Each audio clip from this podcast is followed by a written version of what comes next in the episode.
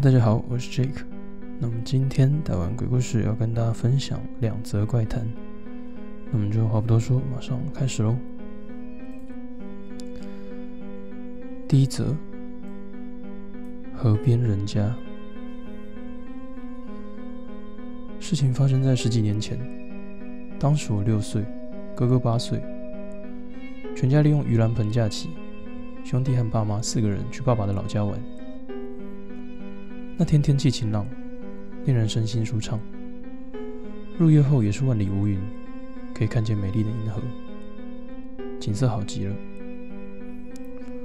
堂哥、堂姐、哥哥跟我四个人玩完烟火后，又去散步。我很少在这么晚的时间外出，好像探险一样，心情很兴奋。由于堂哥和堂姐都不是小孩子了，所以爸妈也笑着送我们出门。爸爸的老家在很乡下的地方，一片丘陵地的中间，房子后面就是竹林，竹林另一侧有条小河。站前河边有路，是这一带最主要的道路，但现在路已经不复存在，只有河边一栋栋房子作为道路曾经存在的证明。爸爸的老家也是其中一栋，河边的房子都很古老，至少也是战前盖的了。除了爸爸的老家改建过，其他房子都破破烂烂的，犹如废墟一样。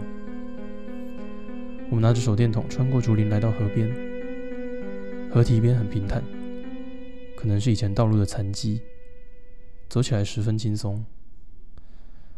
在堂兄姐的提议下，我们沿着河堤往上游走。一栋一栋老房子全都一片漆黑，连盏灯也没有。我跟堂哥说这件事。他犹豫一下，然后告诉我：“这条河岸就像试胆路线。”他说：“从上游开始，沿着这条河的房子都发生过难以理解的事。最靠近上游的一户人家，三十年前全家自杀；第二间房子在十几年前火灾烧毁，一家五个人当中有两人身亡；第三间是独居老人孤独死。”两个月后才被发现。第四间人家因为钱的问题，父亲自杀，后来一家离散。那第五间呢？哥哥问道。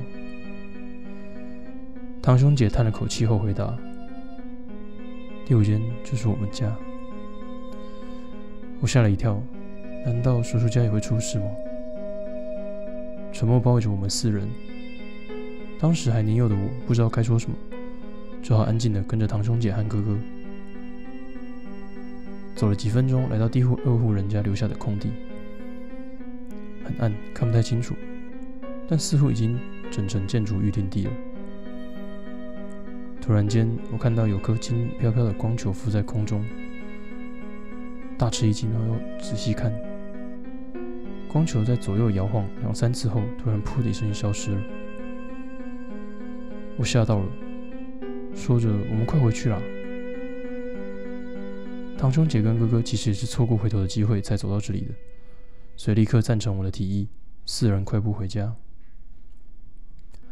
直到盂兰盆假期结束回家后，我还是忘不了光球和堂兄姐讲的话，有时甚至会想爸爸的老家可能也会出事而吓到睡不着。但随着时间过去，这些事情也渐渐淡化了。小学时大概每年会回爸爸的老家两次，但后来次数越来越少。哥哥上大学后离开家，也没办法像小时候那样偶尔两个人一起去。我高三那年夏天，哥哥回到家，我跟哥哥算是感情不错的兄弟。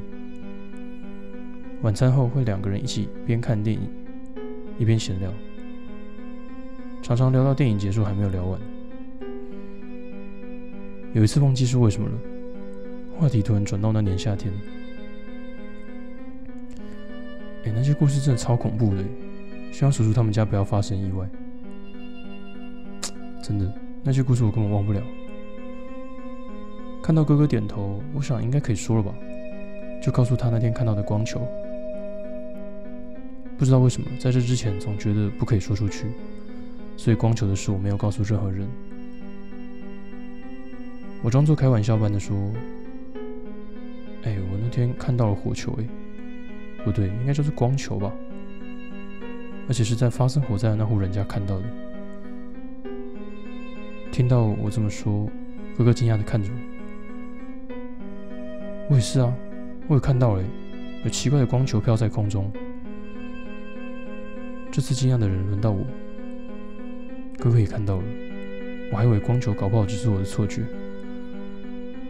后来我们俩默契十足的终止这个话题。当晚我又失眠了。几个月后，哥哥死了，是车祸。写出来可能会暴露我的身份，所以就不写了。那场车祸很特别，新闻也有报道。隔年爷爷过世，随后奶奶和叔叔也跟着离世。三人都是罹患同一种病，那种病不是很常见，所以连医师。也百思不得其解。本来婶婶就不在了，现在叔叔家只剩下堂哥和堂姐。帮叔叔守灵那晚，我跟堂哥、堂姐三个人在叔叔的棺材旁喝酒。他们都说要离开这家。不胜酒力的我，跟堂兄姐说一声后，就去外头醒酒。茫然的在庭院里散步，走到后院。听见河川的流水声，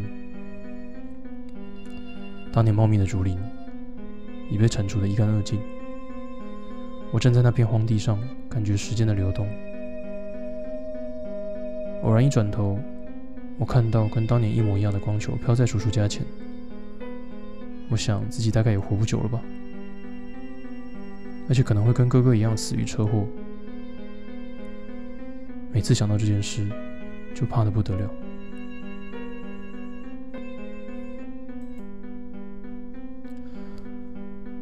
第二则，骚扰电话。有一通不认识的号码打进来，接起来之后，听到一个老婆婆的声音说：“是铃木先生吗？”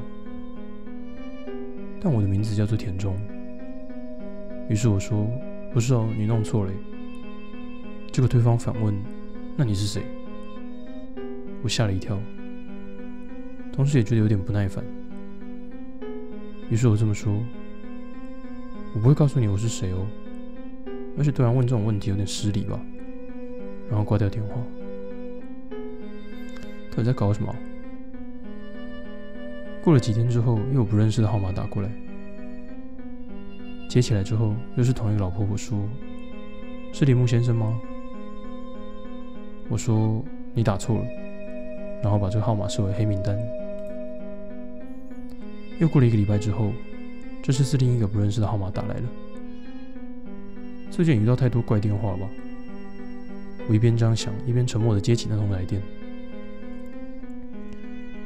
铃木先生，是铃木先生吧？对方用一种迷之笑声这样说着，已经到了让人不舒服的地步。于是我什么也没说的挂了电话。这次才过了一下子，他就又打来了。虽然吓了一跳，但因为觉得忍无可忍，决定要叫对方收敛一点，所以还是接了起来。